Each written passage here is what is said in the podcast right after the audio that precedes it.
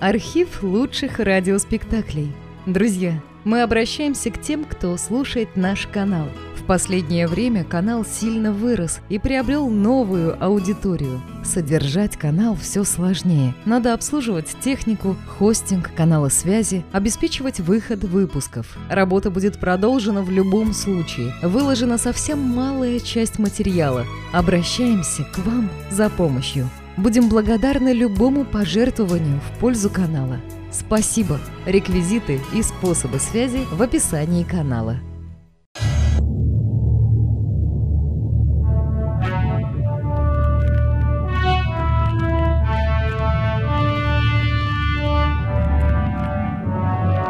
Артур Конан Дойл. Случай в интернате.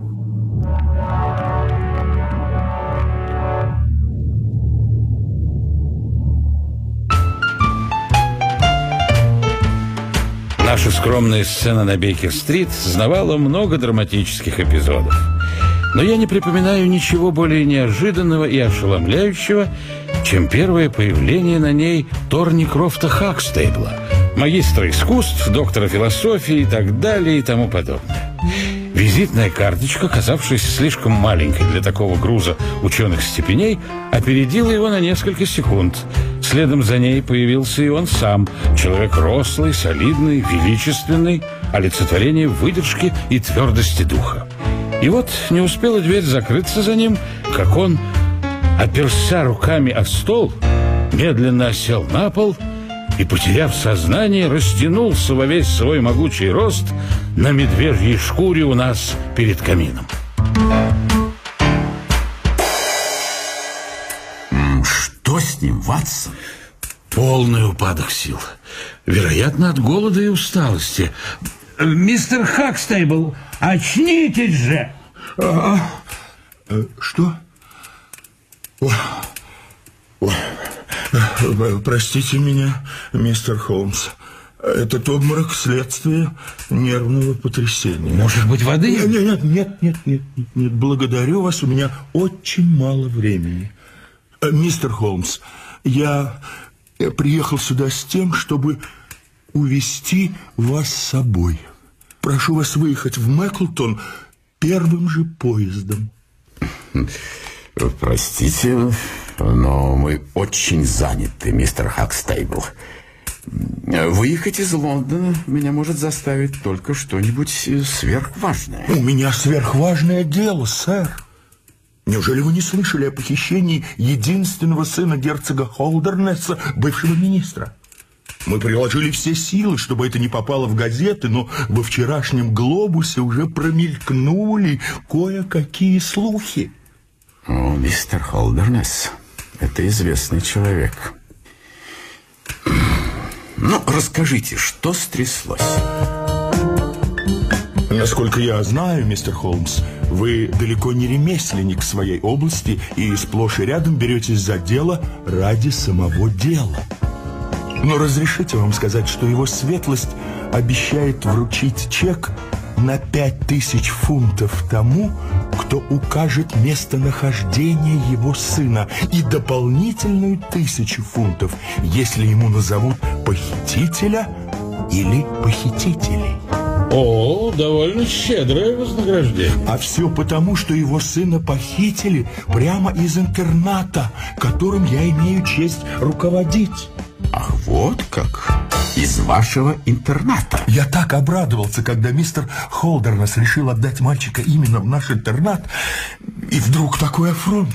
Э, и как мальчик воспринял это? Должен заметить, что молодой лорд очень быстро у нас освоился. Не секрет, что дома ему жилось не сладко, ведь его родители расстались, и герцогиня поселилась на юге Франции, он же вынужден был остаться с отцом. А в интернате ему очень понравилось. Он жил на втором этаже. В большой смежной комнате спали еще два мальчика. В ночь похищения они ничего не слышали. Значит, молодой лорд выбрался через окно, которое было открыто. Хватились его в семь утра. Перед уходом он оделся в школьную форму. О, в школьную форму? Интересно. Но это еще не все. Выяснилось, что мальчик бежал не один. На перекличке оказалось, что отсутствует Хайдегер, преподаватель немецкого языка. Вот как? Учитель? Да. Его комната была в другом крыле, но тоже выходила окнами на ту же лужайку. В отличие от мальчика, он не успел толком одеться, да и плющ его не выдержал. На земле остался след от падения. Как бы то ни было, дальше Хайдегер, очевидно, взял велосипед, ибо на утро его в сарае не оказалось. Мистер Холмс, прошу вас, разберитесь в этом деле. Что ж, попробуем. Не правда ли, Ватсон? Хотя вы совершили большую ошибку, что не обратились ко мне сразу. Промедление может очень осложнить расследование. Скажите, а учитель немецкого преподавал в классе у мальчика? Нет. И, насколько мне известно, он даже ни разу с ним не говорил. Интересно, интересно.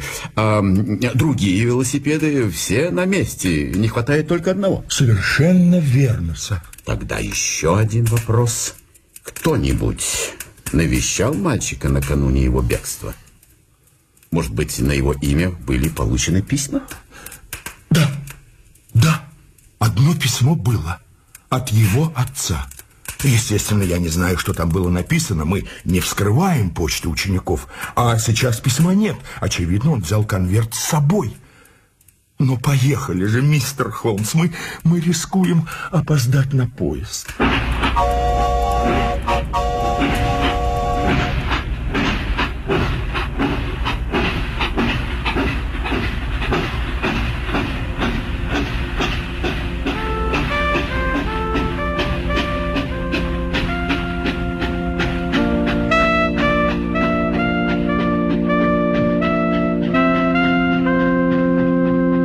Тем же вечером на нас пахнуло бодрящим холодным воздухом графства Дерби, где находилась знаменитая школа доктора Хакстейбла. Когда мы подъехали к ней, было уже темно. На столе в передней лежала визитная карточка. Лакей шепнул что-то директору, и тот, взволнованный, повернулся к нам. Герцог здесь. Они со своим секретарем мистером Уайлдером ждут меня в кабинете. Пойдемте, джентльмены. Я представлю вас. Я, конечно, знал по фотографиям этого известнейшего государственного деятеля, но он оказался совсем не таким, как на портретах. На ковре у камина перед нами стоял изысканно одетый, величественной осанки человек с худым узким лицом и как-то нелепо торчащим длинным крючковатым носом. Рядом с ним стоял юноша небольшого роста с подвижным нервным лицом и умными голубыми глазами. Как я догадался, его личный секретарь Уайлдер. Разговор начал он, и начал сразу, весьма решительным и даже едким тоном. Доктор Хакстейбл, я был у вас сегодня утром, но, к сожалению, опоздал и не мог воспрепятствовать вашей поездке в Лондон. Как мне сказали, вы отправились туда за мистером Шерлоком Холмсом с тем, чтобы поручить ему расследование этого дела. Его светлость удивлен, доктор Хакстейбл, что вы решились на такой шаг, не посоветовавшись предварительно с ним. Простите, но когда я узнал, что полицейские розыски ни к чему не привели... Его светлость далеко не убежден в этом. Но мистер Уайлдер... Как вам известно, доктор Хакстейбл, его светлость не хочет, чтобы это дело получило огласку. Он предпочел бы не посвящать в него лишних людей. О, боже мой, ну что же, это легко исправить. Мистер Шерлок Холмс может выехать в Лондон утренним поездом. О, нет, нет, нет, доктор Хакстейбл. Северный воздух так приятен и так благотворен для здоровья, что я проведу здесь несколько дней на равнинах. Надеюсь, вы не против? Несчастный доктор был в полной растерянности от фразы Холмса, но тут ему на выручку поспешил звучный бас герцога, прозвучавший точно гонг, которым сзывают к обеду. Мистер Уайлдер прав, доктор Хакстейбл. Вам следовало бы посоветоваться со мной. Но поскольку вы посвятили мистера Холмса во все это дело, с нашей стороны было бы неразумно отказываться от его помощи. Если вам понадобятся какие-нибудь сведения от меня или мистера Уайлдера, мистер Холмс, Мы к вашим услугам. Благодарю вас. Э, мне, вероятно, придется побывать в Холдернес-Холле, сэр. А сейчас я только хотел бы знать, не поступали ли вам э, требования о выкупе? Нет. Угу. А не думаете ли вы, что исчезновение молодого лорда как-то связано с герцогиней? Э, прошу прощения, если я касаюсь щекотливых тем. Нет, мистер Холмс. Я не думаю, чтобы герцогиня была способна толкнуть сына на такой чудовищный поступок.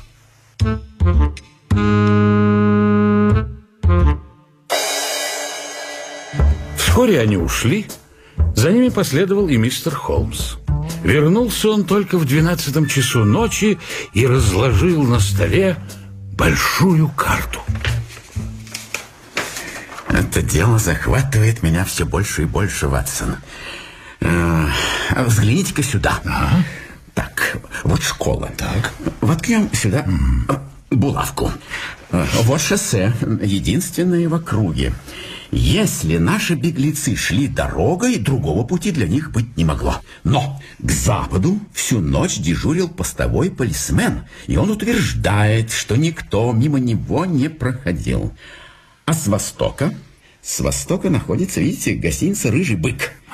Хозяйка, которая лежит больная.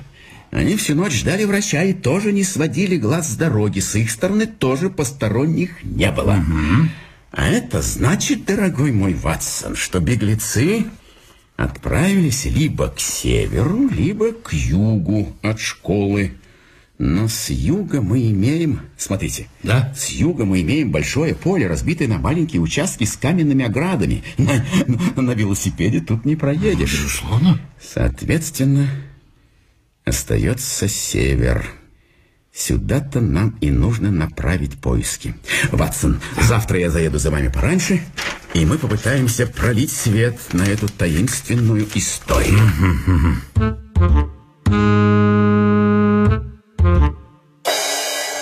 На другой день, проснувшись в предрассветных сумерках, я увидел у своей кровати высокую худую фигуру Холмса.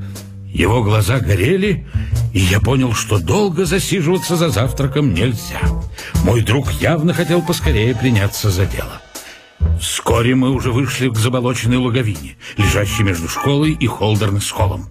Здесь Холмс принялся изучать почву на предмет следов от велосипедных шин – Через несколько минут послышался его торжествующий клич. «Ватсон! Ватсон, смотрите-ка!» «Что там? Велосипед?» «Именно так. Правда, сдается мне, это... это не тот велосипед». Э, э, Ватсон, смотрите, да? здесь отчетливый отпечаток шин фирмы Данлоп, угу. а у Хайдегера были палмеровские шины. Тем не менее, эти следы тоже ведут от школы. Ватсон, давайте-ка посмотрим, куда они нас приведут. Мы пошли по тропинке, но вскоре после переправы через ручей следы шин потерялись. Похоже, их затоптало проходившее здесь коровье стадо.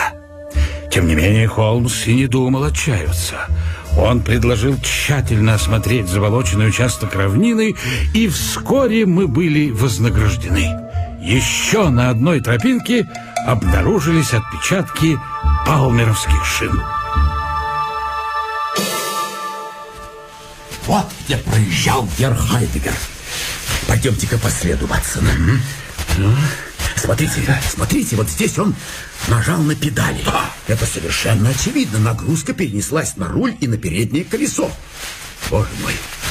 А вот здесь он упал. Колеса соскользнули. Возможно, хотя... Холмс поднял с земли сломанный кустик дрока.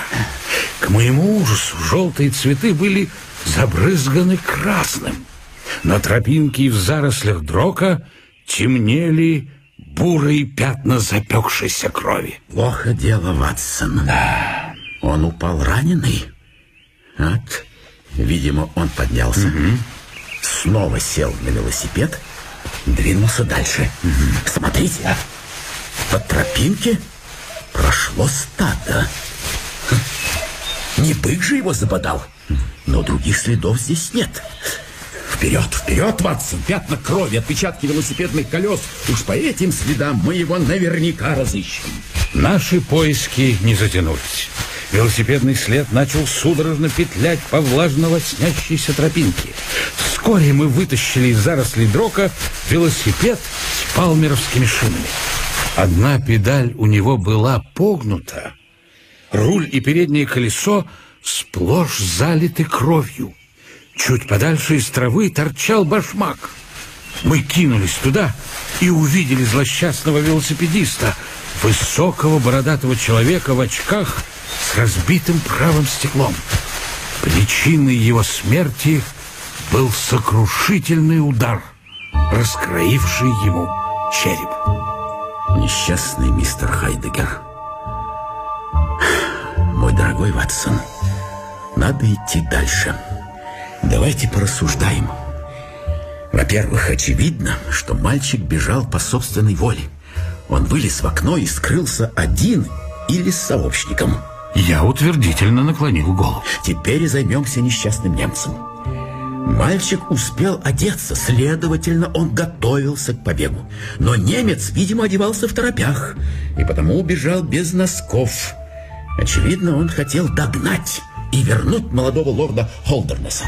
Думаю, что это вполне возможно. Теперь я подхожу к наиболее спорной части моих рассуждений. Преследуя маленького мальчика, взрослый мужчина должен был просто побежать за ним. Ведь догнать его ничего не стоило бы. Но немец поступает по-другому. Он спешит в сарай за своим велосипедом. Отсюда вывод. Он увидел, что мальчик воспользовался более совершенным способом передвижения, чем собственные ноги. А теперь восстановим картину побега. Немец погибает в пяти милях от школы и погибает, заметьте, не от пули, которую мог бы выпустить в него и ребенок, а от безжалостного удара по голове, нанесенного рукой сильного человека. Значит, угу. у мальчика был... Ну, Ватсон, ну, э, спутник. Ватсон. И удалялись они так быстро, что хороший велосипедист настиг их лишь на пятой миле. Но при осмотре места, где разыгралась трагедия, мы обнаружили отпечатки коровьих копыт.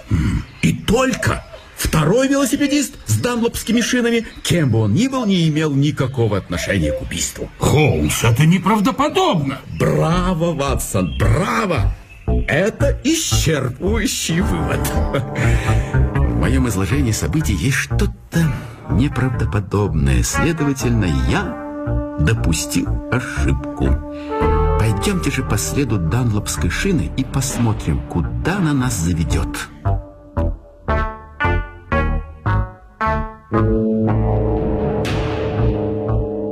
Мы отправились по этому следу и вскоре вышли к неказистой гостинице с петухом на вывеске. А, что с вами, Холмсон? Ой, нога, моя нога! Ой. Здесь Холмса угораздило подвернуть ногу, и он, охая и опираясь на мое плечо, еле доковылял до входа, у которого с трубкой в зубах сидел смуглый коренастый мужчина средних лет. Э, здравствуйте, мистер Рубен Хейс.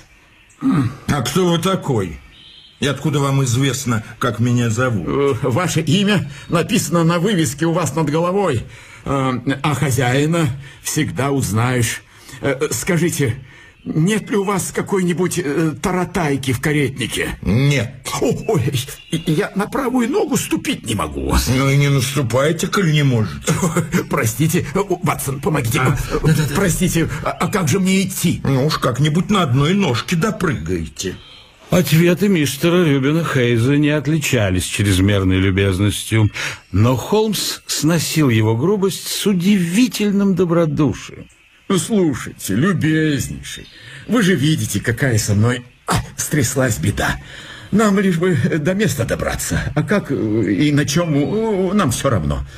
Я ведь здесь по важному делу. Дайте мне свой велосипед и получите э, суверен за услугу. Хозяин навострил уши. А куда вам ехать? Э, в Холдернес-холл. Хм, уж не к самому ли герцогу в гости? Совершенно верно. Герцог примет нас с распростертыми объятиями. Ой. Это почему же? Ну, потому что мы к нему с хорошими вестями о его пропавшем сыне. Как? Неужто выследили? Конечно. Из Ливерпуля дали знать, что он там. Его вот-вот найдут. Я с изумлением посмотрел на своего друга, но он, очевидно, добился своего, ибо мистер Хейтс вдруг подобрел. У меня на герцога зуб, но все равно я рад, что молодой лорд отыскался. Так и быть, помогу вам доставить эту добрую весть в Холдернес-Холл. Благодарю вас. Но мы сначала поужинаем, а потом вы дадите мне свой велосипед. У меня нет велосипеда. Холмс показал ему суверен. Говорю вам, нет у меня велосипеда. На лошадях доедете. Когда мы остались одни в кухне, мощенной плиткой, нога у Холмса вдруг ни с того ни с сего перестала болеть.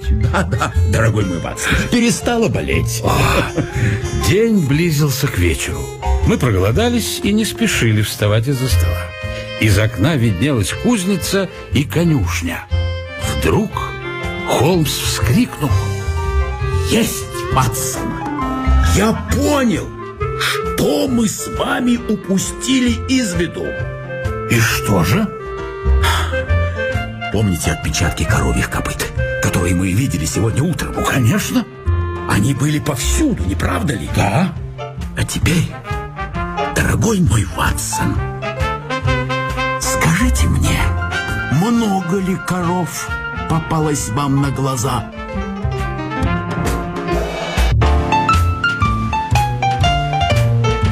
Мы с Холмсом сидели в кухне гостиницы «Боевой петух» и размышляли над тем, что успели в тот день увидеть.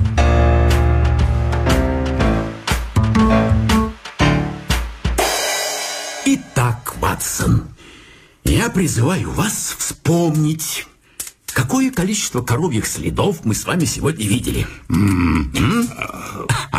Но много ли коров попалось вам на глаза?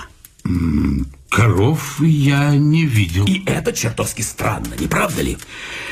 А теперь вспомните, как выглядели коровьи следы. Ну же, Ватсон. А?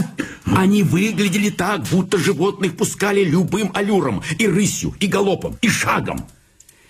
Пойдемте-ка в конюшню. Идемте, идемте.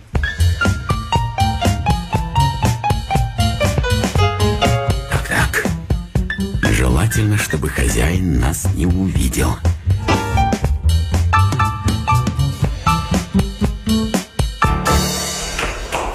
Ну вот и лошадки. Сейчас я подниму одной из них ногу, а вы посмотрите. Так. Ну-ка, давай, вот так, вот так. А, так.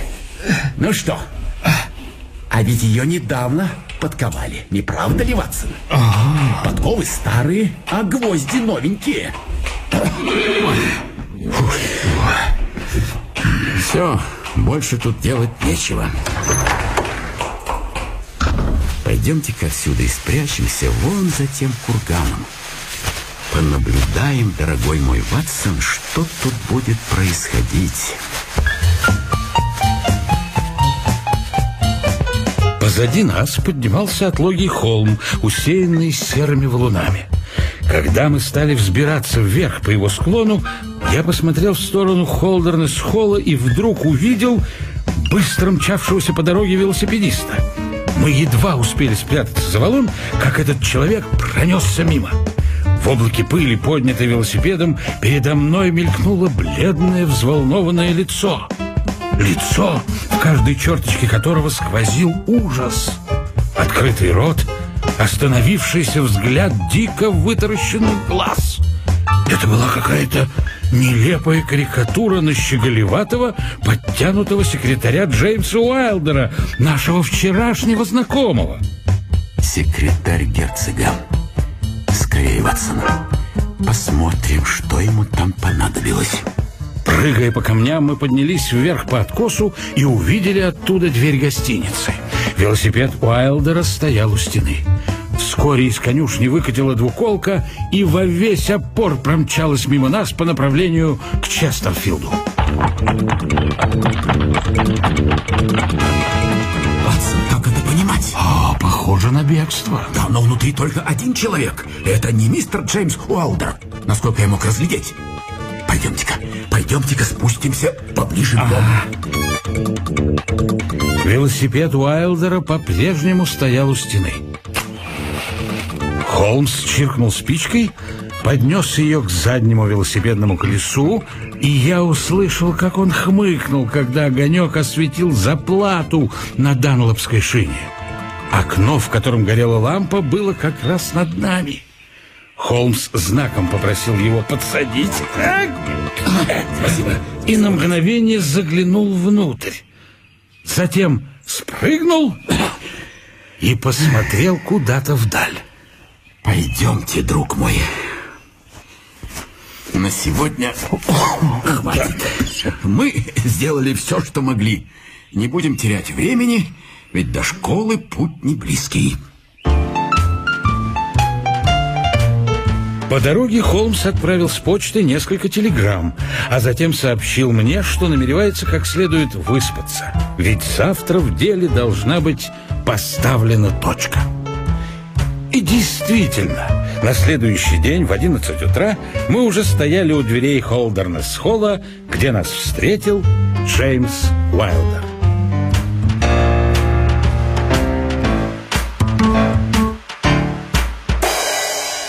Хотите повидать герцога, господа? Увы, его светлость плохо себя чувствует.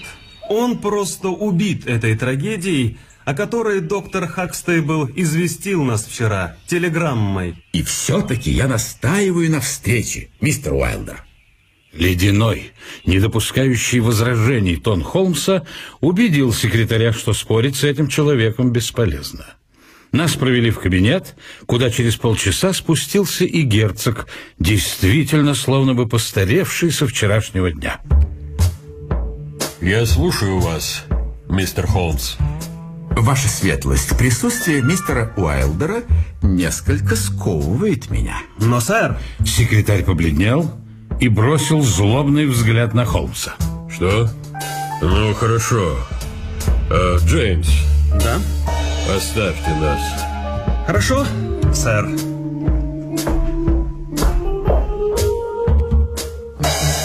Итак, мистер Холмс, что вы имеете сказать мне? Мой друг выждал, когда дверь за секретарем закрылась. Ваша светлость, если мне правильно сказали, вы назначили пять тысяч фунтов тому, кто укажет вам, где находится ваш сын, и еще тысячу тому, кто назовет лицо или же лиц, которые держат его в заперти. Совершенно верно. Ну что ж, я прошу вашу светлость выписать чек на шесть тысяч фунтов мне и отправить этот чек в то отделение банка на Оксфорд-стрит, где у меня открыт текущий счет. Герцог выпрямился в кресле и смерил моего друга ледяным взглядом. Вы шутите, мистер Холмс? Подходящая ли эта тема для острот? Что вы, ваша светлость? Я серьезен как никогда. Мне известно, где находится ваш сын. И я знаю людей, вернее, человека, который держит его у себя. О, мистер Холмс, и где же мой сын? В гостинице «Боевой петух» в двух милях от ворот вашего парка. По крайней мере, там он был вчера. И кого же вы обвиняете в его похищении? Ответ Шерлока Холмса поразил меня. Он стремительно шагнул вперед. Я обвиняю вас, ваша светлость. А теперь будьте так добры, выдайте мне чек на шесть тысяч фунтов. Мне никогда не забыть, как герцог вскочил с кресла и судорожно взмахнул руками, точно стараясь удержаться на краю пропасти. Потом, нечеловеческим усилием воли, призвав на помощь свою аристократическую выдержку, он снова сел к столу и закрыл лицо руками. Что вам, собственно, известно? Я видел вас вместе с ним вчера вечером в боевом петухе. Кто еще знает об этом, кроме вашего друга? Я никому ничего не говорил. Трясущимися пальцами герцог взял перо и открыл чековую книжку. Я не нарушу своего слова, мистер Холмс. Вы получите обещанный чек, хотя эти деньги пойдут в уплату за вести, которые ничего, кроме горя, мне не принесли. Но мог ли я думать, обещая вознаграждение, что события примут такой оборот? Впрочем, надеюсь, и вы, мистер Холмс, и ваш друг, люди благоразумные. Благоразумные? Я не понимаю. Что вы хотите этим сказать, ваша светлость? -м, хорошо. Будем говорить на чистоту, мистер Холмс. Если подробности этого дела никому, кроме вас двоих, неизвестны, дальнейшего хода ему можно не давать. Я должен вам 12 тысяч фунтов, не правда ли? Но Холмс улыбнулся и покачал головой. Увы, ваша светлость, все это не так легко уладить, как может показаться с первого взгляда. Кто-то должен отвечать за убийство учителя. Но мой секретарь Джеймс тут ни при чем. Нельзя перекладывать всю вину на него. Убийство – дело рук этого зверя, этого негодяя – услугами которого он имел несчастье воспользоваться. А я держусь того взгляда, ваша светлость, что когда человек стал на путь преступления, он должен нести моральную ответственность за все последствия своего поступка. Моральную, да. Но не заставляйте его отвечать перед лицом закона. Человека нельзя осуждать за убийство, при котором он даже не присутствовал. За убийство, которое возмутило его не меньше, чем вас. Услышав об этом убийстве, он не вынес угрызений совести и сразу во всем мне признался. Потом, не теряя ни минуты, порвал с убийцей. Мистер Холмс, спасите его, спасите, умоляю вас, спасите его. Я ценю, что вы пришли ко мне к первому. Давайте, по крайней мере, обсудим, какие надо принять меры, чтобы уберечь нас от позора. Ну что ж, давайте.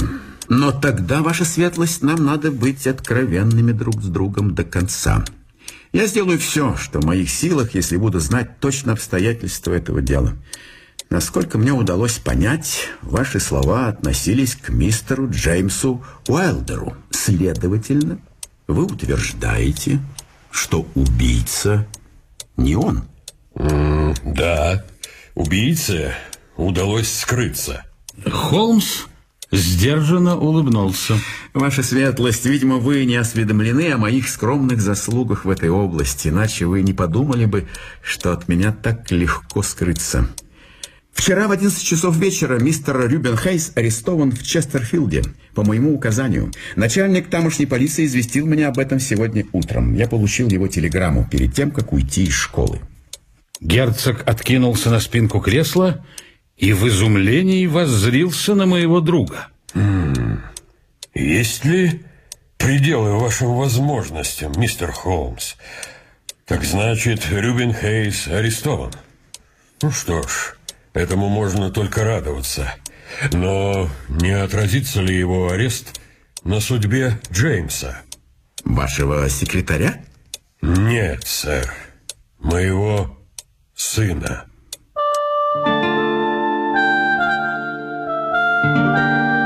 На сей раз удивляться пришлось Холмсу.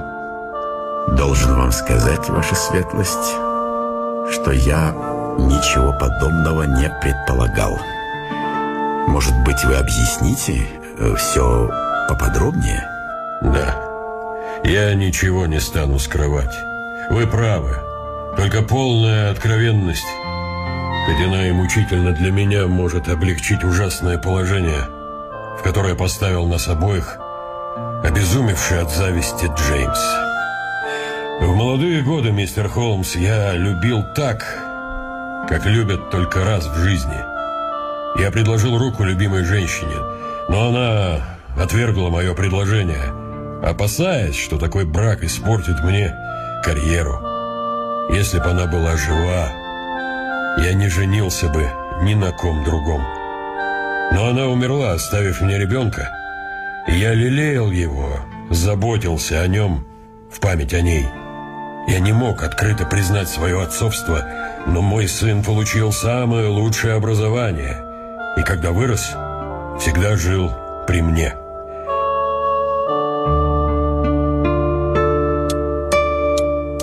Он случайно узнал тайну своего рождения и кто его отец, и с тех пор старался всячески использовать свои сыновние права, держа меня в страхе перед разоблачением. Его присутствие в Холдернес-холле до некоторой степени было причиной моего разрыва с герцогиней. И, что самое тяжелое, он с первого же дня возненавидел лютой ненавистью моего маленького сына, моего законного наследника. Вы спросите, почему же я, несмотря на все это, продолжал держать Джеймса у себя в доме? Ответ мой будет таков. Потому что я видел в нем его мать и терпел ради нее. Не только чертами лица, но и движениями, манерами он ежеминутно вызывал у меня в памяти ее милый облик. И расстаться с ним мне было не под силу. Но под конец я стал бояться, как бы он не сделал чего-нибудь с Артуром, моим младшим сыном, и отослал мальчика в интернат к доктору Хакстейблу. Он замолчал, и мы услышали тиканье старинных часов. Джеймс управлял у меня делами по имению и таким образом узнал этого ужасного Хейза, который был одним из моих арендаторов. Что у него могло быть общего с этим заведомым негодяем, не знаю, но они подружились. Впрочем, я всегда замечал за Джеймсом тяготение к дурному обществу. Решив похитить Артура, он сделал этого человека своим сообщником. Вы помните, я написал Артуру письмо накануне его бегства. Так вот, Джеймс вскрыл конверт и вложил туда записку, в которой просил Артура встретиться с ним в полночь у школы. Джеймс приехал туда на велосипеде и уверил Артура, что мать тоскует по нему, что она здесь неподалеку и что в роще ждет провожатый с лошадью. Несчастный мальчик попался в эту ловушку. Он сел на лошадь Хейза, и они тронулись в путь.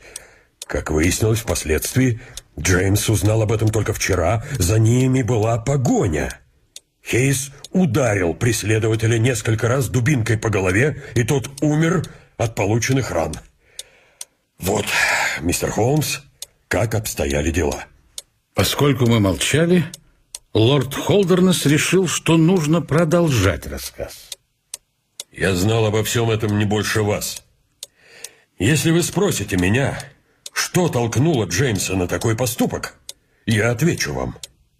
В его ненависти к Артуру было что-то слепое, фанатичное.